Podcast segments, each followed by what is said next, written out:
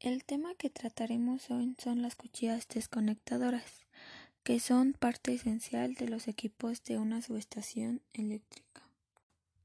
Las cuchillas desconectadoras tienen como función unir o separar de una forma visible distintas componentes de una instalación. Generalmente las cuchillas desconectadoras operan sin carga y existen casos en que se pueden conectar y desconectar con cargas pequeñas. Son también llamados seccionalizadores. Estos son elementos que se usan para desconectar y conectar secciones de la red en caso de necesidad. En otras palabras, son interruptores mecánicos que desconectan una sección de la red eléctrica, aunque ya algún fusible o disyuntor haya desconectado previamente. Esto se hace para aumentar el nivel de seguridad en las operaciones de reparación y mantenimiento. La maniobra de operación con estas cuchillas implica abrir antes los interruptores que las cuchillas en el caso de desconexión y cerrar antes las cuchillas y después los interruptores en el caso de conexión.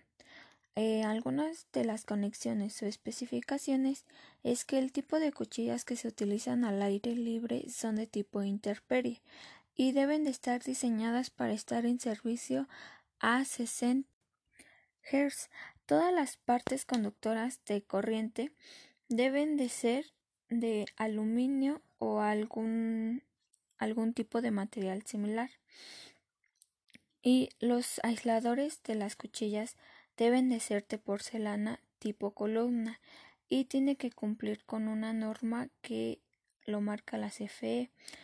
Todo el material que es utilizado en las bases debe de ser un galvanizado especial por las altas temperaturas que se puede generar cuando esté en operación.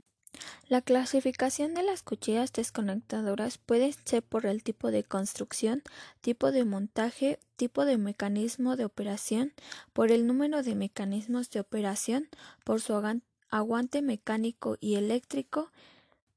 Además, dentro de la clasificación por construcción tenemos apertura vertical.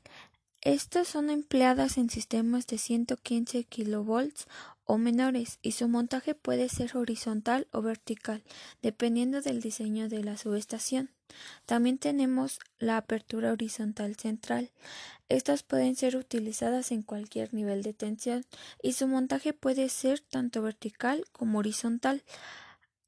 También tenemos doble apertura lateral, que esta es también conocida como DAL y tiene, bueno, una de sus principales características es que su operación es por medio de un brazo giratorio y estas son utilizadas en subestaciones donde la apertura vertical del brazo no es posible, o sea, su montaje se realiza de manera horizontal.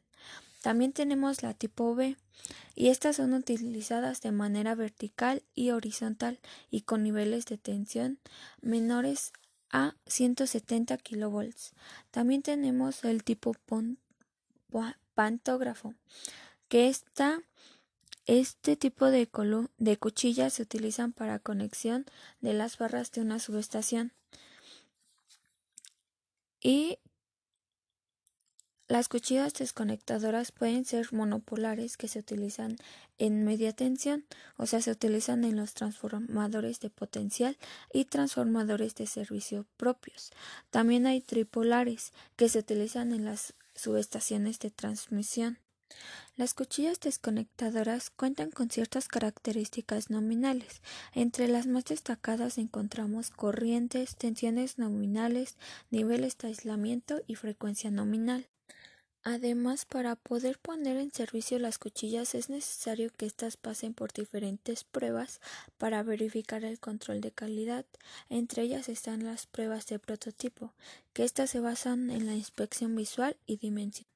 También están las pruebas de rutina, que éstas las debe de realizar el, el fabricante en sus instalaciones. Y por último están las pruebas de aceptación y criterio de rechazo.